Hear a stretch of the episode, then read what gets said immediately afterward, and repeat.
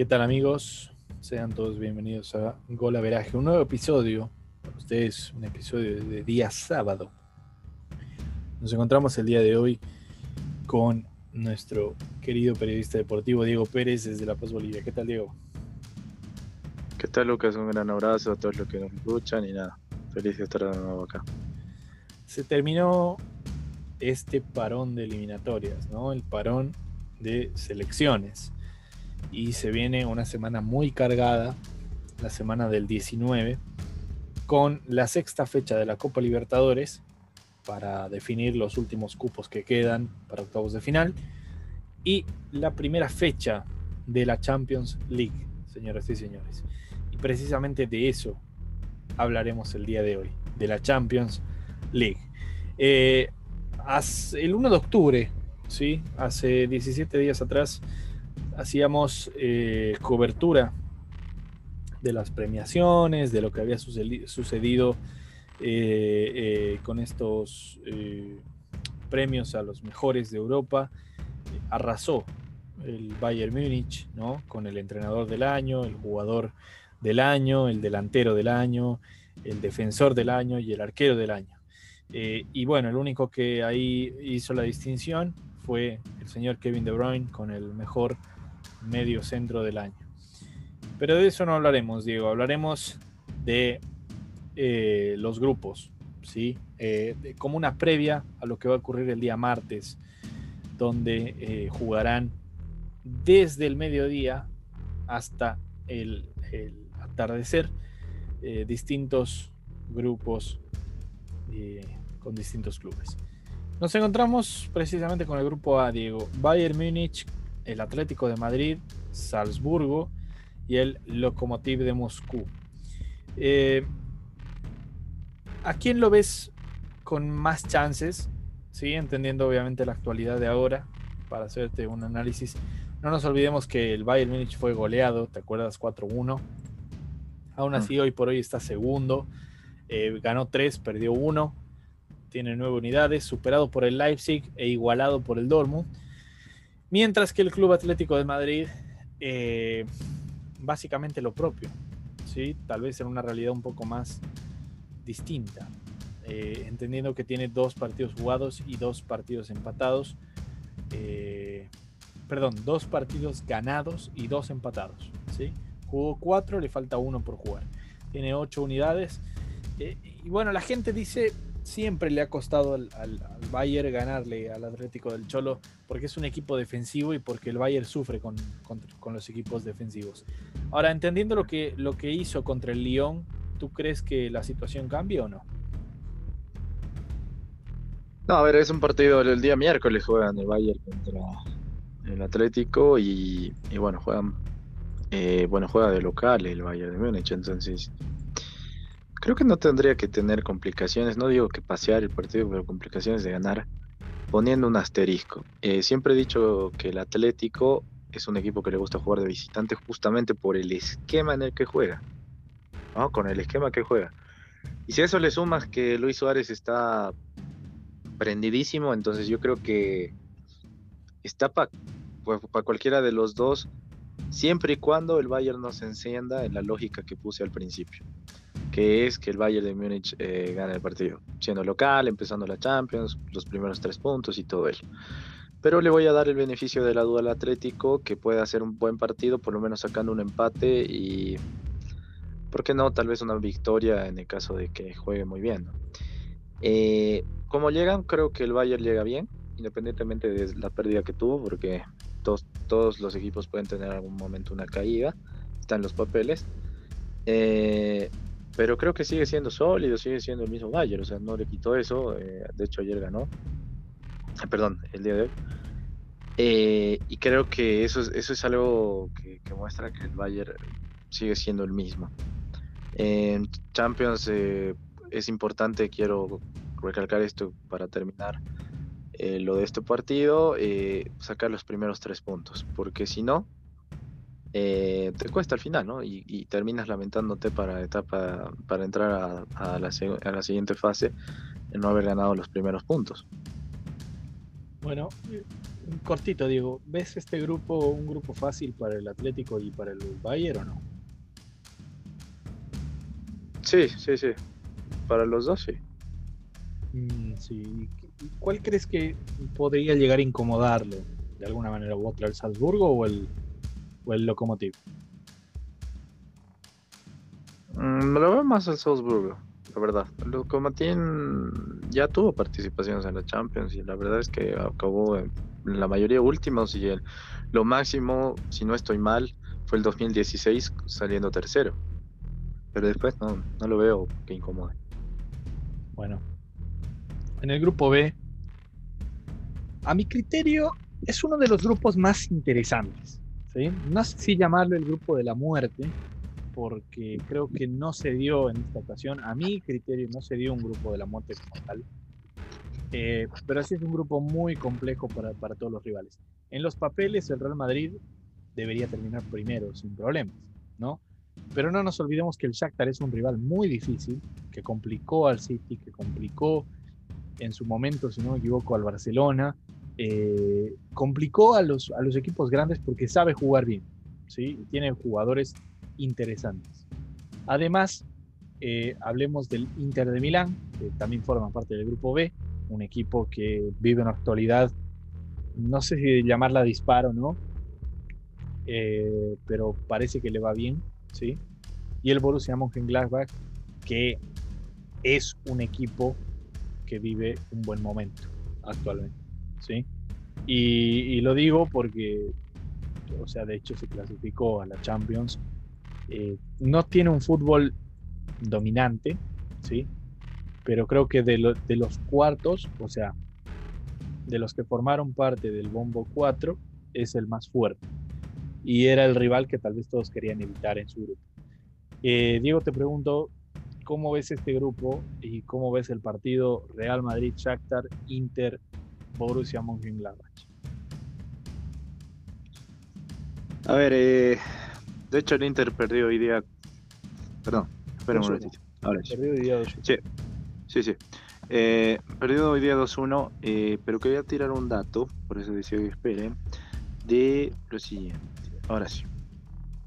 El Inter de Milán, sí, eh, clasificó el, anterior, el anterior Champions por debajo eh, de lo que fue el Barcelona, sí. Eh, y lo que quiero decir ahora es que, a ver, ¿cómo, cómo que Me equivoqué. ¿Verdad? ¿Qué clasificó a, a dónde? No, no, no, no, pues sí, sí, perdón, estoy mal, estoy mal, estoy mal, estoy tirando datos al azar. Clasificó, sí. clasificó el segundo el Dortmund y el Inter clasificó tercero, sí, tenés razón. Eh, lo que pasa es lo siguiente, Lucas, y con esto quería comenzar, y bien por la corrección. Pasa lo siguiente. Eh, el Inter de Milán tiene jugadores para pelear la, Champions League, tiene. De hecho, no es que carece. El problema está en la estructura, ¿no? Eh, hoy día perdió 2-1 el clásico y más allá de esto creo que es una forma de llegar no muy bien anímicamente a tu primer partido de Champions. Puede ganar o perder, está en los papeles, eh, eso estipulado no está mal, pero me refiero mucho más anímicamente cómo puede estar el equipo. El Real Madrid ya, ya, lo, ya lo, lo han visto anteriormente, perdió su partido contra el Cádiz eh, de, local y eso te muestra, te muestra que simplemente eh, tampoco está bien. Pero vamos a suponer que lo que dicen que el Real Madrid es un equipo es un equipo muy distinto en Champions, otro distinto en Liga. A ver, vamos a poner y suponer además eso dentro de lo que está pasando. No sé si sea el grupo de la muerte o el grupo igual, un grupo igualitario, porque, repito, si es que se aviva, si es que hace eh, las cosas correctamente el Inter de Milán, inclusive puede estar por encima del Real Madrid. Y si, que, si, es que el Real Madrid despierta, pues bueno, eh, será el Real Madrid de todos los años en, la, en la Champions League. Pero creo que los dos que teóricamente deberían ser los que pasen de fase, no llegan muy bien a estos partidos. ¿Ves sorpresas en este grupo o no? Eh, no, yo no me animo a ver sorpresas. Eh, creo que lo único que se va a definir es si el Inter pasa primero o el Real segundo. Más de eso no, no lo veo. Bueno, eh, vámonos ahora al siguiente grupo, el grupo C. Porto, Manchester City, Olympiacos y Olympique de Marsella. yo no quiero ser acá sobrador, ni mucho menos. Tampoco quiero desmerecer a los clubes, pero el City es el más fuerte de ese grupo, ¿no? Y claro, por historia podemos decir que el Porto le sigue, el Olympiacos también, el Olympique de Marsella, sin lugar a dudas, eh, que son clubes que han tenido participaciones históricas en Champions. Aún así su actualidad no es buena. El Olympique de Marsella no es, no es el club que era hace 10 años atrás. El Olympiacos, ni qué decir, ¿sí? y el Porto lo propio. Eh, ¿Tú lo ves al City primero en este grupo o no? Sí, sí, sí, debería, debería ser así. Dudo un poco porque el Olympique de Marsella llega mejor inclusive que el mismo Porto. No es lo mismo que otros años, eso es cierto. Eh, no vamos a comparar cuando fue campeón de la Champions, obviamente, no, no, tiene punto de comparación. Pero eh, sí podemos decir que llega mucho mejor a esta Champions League. Eh, si, si, el City no se equivoca y hace las cosas correctamente, obviamente será primero. Yo creo que la pelea y la disputa va a estar eh, entre lo que hace el Porto y lo que hace el Olympique para llegar a, a ese segundo puesto eh, repito, desde mi punto de vista, eh, siento que el Olympique de Marsella sí está haciendo mejor las cosas, pero todo puede pasar, porque la Champions League es, es, un campeonato que te muestra entre sorpresas y también eh, cuestiones de lógica que tiene el fútbol a veces, ¿no? ¿Al Olympiacos lo descartas? No, no, no. No es que lo, lo descarte, Lucas, pero repito, eh, siento que el Porto, por lo menos en este último tiempo, ha tenido mayor ruedo en lo que es la liga portuguesa. Recordemos que ahora está primero, ¿sí? Eh, y el Olympique de Marsella eh, no es coincidencia de que haya tenido en los últimos años ciertos aletazos en la, en la liga francesa y que además lo siento más sólido, ¿sí? Para estar en esta liga. Lo que pasa con el Olympiacos es que no tiene una liga competitiva. ¿sí? Y tal vez puedas pelear, eh, evidentemente, en el grupo, pero no lo veo como para poder estar en puestos jerárquicos. No lo veo ahí. Bueno, el siguiente grupo eh, es un grupo que teóricamente debería dominarlo el Liverpool, ¿sí? Con la diferencia de que tiene un Ajax que siempre pelea, le gusta pelear al Ajax. Y eh, también cuenta con la Atalanta, ¿no? El equipo revelación de la Champions pasada. Además de esto, quiero hacer una mención. Eh, está el Midtjylland, un equipo que es de mi agrado, ¿sí? Porque eh, cuando jugaba FIFA lo dirigí. y bueno, ah. y bueno, por eso la cercanía. Me alegré mucho cuando se clasificó por los playoffs. Pero qué grupito le tocó, ¿no?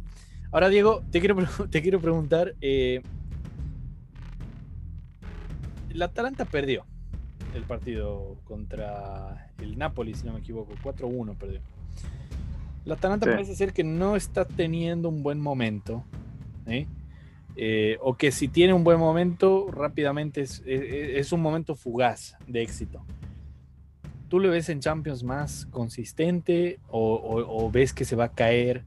y que el Ajax junto al Liverpool se van a clasificar. Ahora, ¿también lo ves al Liverpool llegando sólido y terminando primero de grupo o ves que puede tropezar también? No, lo veo sólido al Liverpool para terminar primero. Tiene, tiene todo lo, lo puesto para hacerlo. Eh, y bueno, lo que es el Atalanta, yo siento que, que sí, que sí, este va por lo menos clasificarse a la siguiente fase. Eh, lo que pasa es que el Atalanta sufrió eh, esta situación que te hace tener un, con equipos, entre comillas, chicos, eh, que una temporada lo haces bien, la siguiente necesitas un recambio o por lo menos tener eh, algo más sólido de lo que hiciste anteriormente. Eh, siento que el Atalanta está apostando a lo mismo, ¿sí? si bien tuvieron dos, dos refuerzos, que no me acuerdo ahora los nombres, pero son colombianos, pero sinceramente no es algo que quizás esperabas para un Atalanta que llegó por lo menos hasta cuartos de final de la Champions League en la edición pasada. Eh, no va a ser lo obviamente las mismas situaciones, las mismas, los mismos hechos, es lógico porque cada Champions es distinta, pero sí te puedo garantizar que de que siga el, el, ah, el Atalanta, digamos, peleando puestos eh, de primero o segundo puesto en, su grupo, lo va a hacer. Lo más duro del Atalanta va a ser enfrentarse a Liverpool y bueno, veremos cómo lo hace. Pero de ahí a, clasificarse, yo considero que sí lo hará. Entonces lo das por eliminado al Ajax. Lo que pasa es que el Ajax Lucas no es lo mismo de hace dos, tres años, ¿no? Eh, ya tiene muchos jugadores que los ha exportado y sinceramente no lo veo igual. Eh, por eso es que siento que el Atalanta tiene un poco más para hacer. Pero obviamente no lo voy a descartar de que esté peleando junto con el Atalanta el segundo puesto. Eso está clarísimo. ¿Y el Midtjylland? Eh, es un equipo que no puedo decir mucho, pero bueno, desde sí, bueno, le costó mucho los playoffs y llegar a etapa de grupos tampoco es cualquier cosa, ¿no? Sin embargo, eh, hay que ver hasta dónde llega y qué es lo que hace no creo que tenga la jerarquía para enfrentarse ni al Ajax, ni al Atalanta, ni al Liverpool. Pero puede pasar, eh, repito, esto es fútbol. Sin embargo, no, hasta ahora yo, no lo veo así. Perfecto. Nos encontramos ahora con el grupo D. No, perdón, el grupo E. El grupo E compuesto por el Sevilla, campeón de la Europa League, el Chelsea, el Krasnodar y el Rennes Fútbol Club. Eh, dame un minuto, déjame ver. Sí, el, Rennes. Eh, obviamente acá eh, Sevilla y Chelsea deberían pasear, ¿no? Teóricamente. Pero la situación es que el Rennes iguala en puntos hoy por hoy en la liga al PSG. Eh, ¿Crees que el Rennes puede arrebatarle un cupo al Sevilla o un cupo al, Chelsea? Entendiendo que el Chelsea tiene falencias y el Sevilla lo propio. Eh, es que, te repito, Lucas, es un tema de percepciones, porque hay que ver primero los partidos, pero quizás haciendo un análisis, te puedo decir y garantizar de que probablemente pueda dar vestigios y sorpresas de local, Renis. Pero después no lo veo así, porque tendrá que sacrificar mucho para justamente proponer una pelea, una pugna de un primero o segundo puesto, ¿no? Estamos hablando de un Chelsea que se ha armado hasta los dientes y seguro va a querer ser protagonista de la Champions. Y de un Sevilla que, no olvidemos, eh, fue uno de los equipos que más incomodó al Bayern de Múnich para, para eh, lo que fue la Supercopa Europea. Entonces el Sevilla no viene mal, juega bien, el empató al Barça en cancha a domicilio, tiene un equipo muy bien estructurado, un Lopetegui que, que sabe lo que quiere, eh, jugadores interesantes como Luquitas Ocampos, eh, Navas, o sea, es, un equipo que, juega bien, que juega bien y que no es cualquier cosa. Y, el, y el Chelsea creo que está por demás decirlo. Sin embargo, sí te puedo decir que los vestigios, las cosas le pueden alcanzar para una Europa, Europa League quizás, pero no lo veo peleando puestos de segundo y primer puesto en, su grupo, ¿no? Claro. Eh, bueno, pasamos al grupo F. Yo creo que, a ver, yo en un inicio no voy a negar, soy, soy hincha del Dortmund. Yo en un inicio veía eh, que este grupo iba a ser dominado, ¿sí? Pero ahora que lo analizo bien, este es el grupo de la muerte, ¿no? Con el Zenit, el Dortmund, la Lazio y el Brujas. ¿Por qué digo esto? Porque son, son clubes que les alcanza para estar siempre en Champions y que eh, han demostrado tener un fútbol muy entretenido de ver, mencionando al Zenit, mencionando al Lazio, que terminó segunda o, terminó segunda o tercera, más o menos la, la tercera creo que terminó, ¿no? cuarta, cuarta terminó, cuarta terminó porque terminó atrás del Atlanta. Sí. Ah, sí. Claro, pero que le peleó mano a mano a la Juve en un momento eh, y el Brujas lo propio, ¿no? O sea, el Brujas que siempre complica a los rivales que tiene. ¿Cómo ves este grupo, Diego? ¿Cómo lo analizas? Te preguntaba, y te pregunto, mejor dicho, te pregunto ahora eh, por, las recientes novedades del Dortmund, ¿no? Eh, sus estrellas aspirantes, eh, Bellingham, Giovanni Reina, Haaland. ¿Tú crees que eso le permita al Dortmund despegar y terminar primero? ¿O crees que eh, equipos como la Lazio, como el Zenit, el Brujas, eh, le van a dar una pelea muy dura a este club eh, para, dejarlo todo al rojo vivo hasta la última fecha? a ver, el Dortmund no tendría teóricamente por qué sufrir más que con la Lazio, inclusive ni siquiera sufrir, sino tener, digamos, complicaciones. Eh, pero después no, no veo que pueda hacerlo. El Brujas es un club que juega bien de Champions, eh, tuvo una temporada extraordinaria en el año 2002, eh, clasificando hasta semifinales, el equipo belga. Y el Zenit es igual un muy buen equipo, hay que decirlo. Pero el Dortmund como tal, ¿sí? como estructura de juego y lo que viene haciendo ahora, no lo veo, para serte sincero, eh, sufriendo en este grupo, más que el partido de visitante contra la Lazio, que por cuestión lógica la Lazio la va a querer ganar estando de local y todo ello. Eh, por lo demás, veo que es un equipo joven, veo que es un equipo que tiene una estructura de juego sólida y que puede dar de hablar en este grupo. ¿no? Bueno, ¿y cómo ves eh, a la Lazio, que perdió el día de hoy?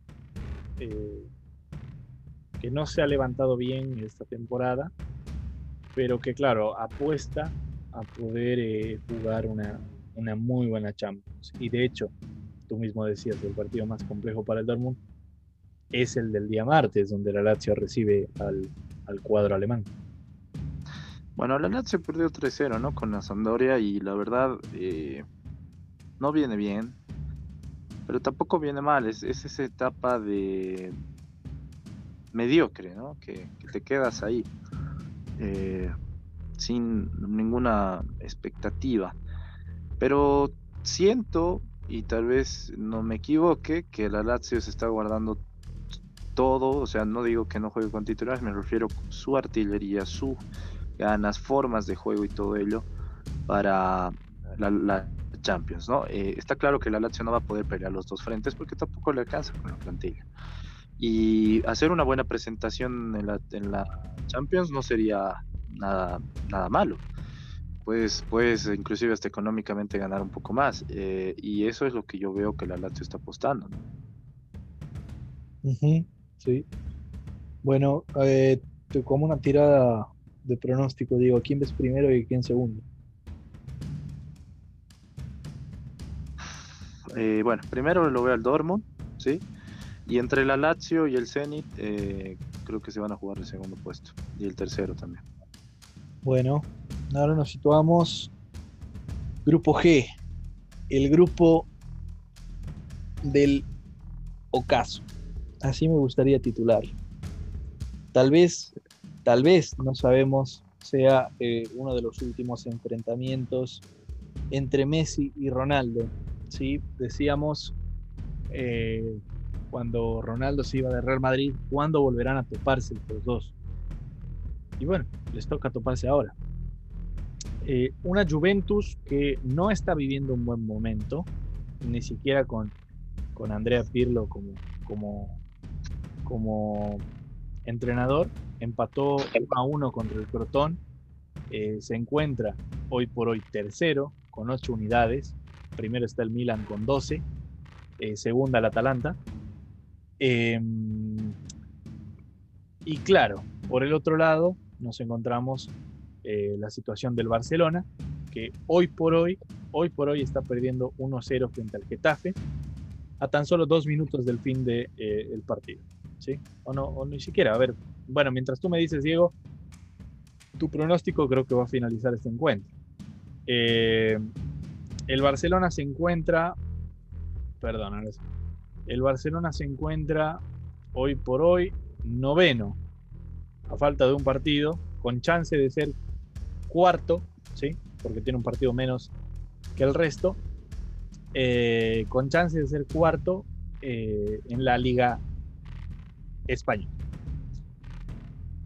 Tú ves, bueno, y el resto del grupo G es el Dinamo de Kiev y el Fener Barossi. ¿Tú ves que el grupo fue fácil? Es fácil para esos dos titanes. O sea, Barcelona contra Dinamo de Kiev, Juventus contra Ferner Ferenc Barossi. Entre comillas, es, un pase libre a los octavos de final, ¿o no? ¿O tú no lo ves así? Sí, sí, totalmente. Los dos tienen equipo para, para estar en segunda fase, pero la cosa va a ser quién se queda primero, ¿no? Eh, pensar eh, en que, por ejemplo, el Barça se conforme en quedarse segundo y por debajo de la Juventus eh, sería muy mediocre y lo mismo para la Juventus, ¿no? Eh, hay que ser claros en este sentido porque, repito, va a ser un poquito bien polémico pensar en que los dos tengan un juego bajo. Eh, pero eh, la tiene un poquito más fácil el Barça, porque teniendo en cuenta que parte el día martes jugando contra el Ferenc Cravos eh, por Champions y de local. Entonces, ganando ese partido, tiene sus primeros puntos. Y la Juventus, que evidentemente lo que tú tocabas, Lucas, este, no solo tal vez no viene de la mejor manera igual que el Barça en su, en su liga, pero va a jugar contra el Dinamo de Kiev para iniciar esta etapa de grupos de visitante. Y eso es algo que le puede traer los tres puntos y estar a la par con el Barça en el caso hipotético de que, de que los dos peleen, repito, el primer puesto. Eh, es un poquito complicado ver quién puede hacer más o menos porque creo que los dos no están en su mejor momento, pero va a llegar el punto en el que se enfrenten y tengan que definir ello lo que tú tocabas es interesante. Uno, tal vez el, uno de los últimos partidos o el último, no creo, pero uno de los últimos que veamos entre Messi y Ronaldo, después de tantas veces que hemos visto sus enfrentamientos, ¿no? Así que nada, es eh, para mí sí un grupo que va a definir entre el Barcelona y la Juventus simplemente entre quién va primero o segundo. Bueno, y la cita ya está confirmada 27 de octubre. Juventus Barcelona, Ronaldo contra Messi. Te pregunto, Diego, entendiendo que en dos semanas no puedes cambiar mucho el fútbol actual que tienes, eh, te pregunto, ¿a quién lo ves primero? ¿A quién lo ves puntero? ¿Sí? ¿Al equipo de Messi o al equipo de Ronaldo? Mira, es un poco complicado, ¿no? Pero le voy a dar el beneficio de la duda al Barça eh, más allá de que yo sea hincha del mismo, eh, porque creo y veo que puede hacer un poco más que la Juve. Pero repito, no voy a decirlo al 100 porque todo puede pasar, ¿no? Sin embargo, sí, confío en el Barcelona en que pueda estar primero. Bueno, y el Barcelona oficialmente perdió 1-0 frente al Getafe. Eh, ya terminó el partido. Y bueno, eso era para, comunicar, ¿no? Para, que la gente eh, eh, hubiera estado siguiendo eso. Nos encontramos con el último grupo, eh, grupo H, Paris Saint Germain, Manchester United, Leipzig y no quiero decir que de sobra, pero lo voy a decir igual, ¿sí? De sobra el Istanbul Basaksehir, ¿sí? Eh, tú ves a Leipzig robándole em, el puesto de clasificación al United. ¿Por qué? Porque el United es un equipo que con eh, Solskjaer no ha encontrado un fútbol. ¿sí? Es un equipo que mm, le cuesta mucho. ¿sí? Y es un equipo que eh, fue goleado 6-1 en el último tiempo. Podemos decir muchas cosas buenas del Leipzig, más allá de aquel 3-0 que sufrió frente al PSG. Eh, ¿Tú crees que va a llegar más maduro y más inteligente el Leipzig o crees que va a llegar más maduro y más inteligente el United? A ver, antes de entrar a, responderte, Lucas, para mí este es el grupo de la muerte. Eh, eh, con todos los, respetos, obviamente, con Estambul. pero entre el Manchester, el PSG y el Leipzig se van a matar es la realidad. Y obviamente por cuestión lógica el PSG es el subcampeón de la Champions, entonces bueno, debería estar primero. Y además por la plantilla poderosa que tiene. Eh, sin embargo, tampoco viene tan bien.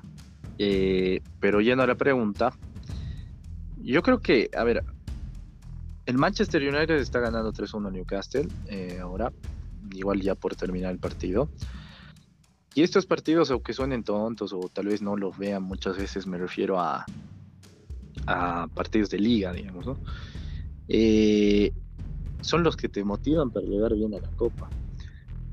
Creo que el Manchester, no voy a decir que llega más maduro, muchísimo mejor, no, pero llega un poco más convencido, que es distinto a lo que pueda haber pasado el, año pasado. El problema está en que Leipzig eh, es un equipo sólido, en la actualidad primero de la Bundesliga, y además de eso, recordemos que llegó a semifinales de Champions, ¿no? Entonces yo no creo que Leipzig va a ir a pasear eh, a, este grupo, sino todo lo contrario, va a ir a clasificarse. Y para eso tendrá que sacarle puntos al Manchester United de local, porque de, visitante finalmente el United allá en Alemania puede perder, está en los papeles, pero tendrá que sacar puntos de local, de visitante, perdón, el Leipzig para estar segundo y, o aspirar a estar primero. Eh, pero yo pienso, desde mi lógica, que el Manchester y el PSG son los dos que van a poder repartirse entre el primer y segundo puesto, tomando en cuenta que el Manchester es un buen equipo en la actualidad con jugadores individuales, no es un equipo con, estructura. Y te, te, puede alcanzar por lo menos para etapa de grupos esto, sí. Eh, pero habrá que ver, repito, le dice que igual es un equipo completo y habrá que ver qué es lo que pasa, qué sucede, pero repito, para mí está entre el Manchester United y el PSG en esos dos puestos. Es muy pronto, pero ¿lo ves al Bayern Múnich otra vez campeón o tienes otro candidato? Eh, bueno, a ver, eh, sí, sí, sí, de hecho tengo otro candidato que me lo reservo eh, pero no, no, no lo veo bicampeón al, al Bayern Múnich. Sí lo veo, sí, protagonista de esta Champions, pero no, bicampeón no. Bueno, eh, bueno, querido Diego, hemos llegado al final del programa. Bueno, invitamos a la gente a que siga las noticias del fútbol sudamericano y europeo en nuestro Instagram Veraje, en nuestro Facebook, La Hora de la Verdad. Y bueno, agradecerle a toda la gente que nos escucha y que nos sigue en, las redes sociales. Diego, un saludo muy grande, un abrazo. Un saludo gigante, Lucas. Déjame agradecer igual a los que nos escuchan ya en Europa, presentes. ¿eh? Esto es importante. Eh, y nada, este, síganos igual en nuestras redes sociales, que bueno, nosotros seguiremos haciendo más contenido como les gusta, como les agrada. Un abrazo gigante allá en Santiago y nada, タルは。アスタル。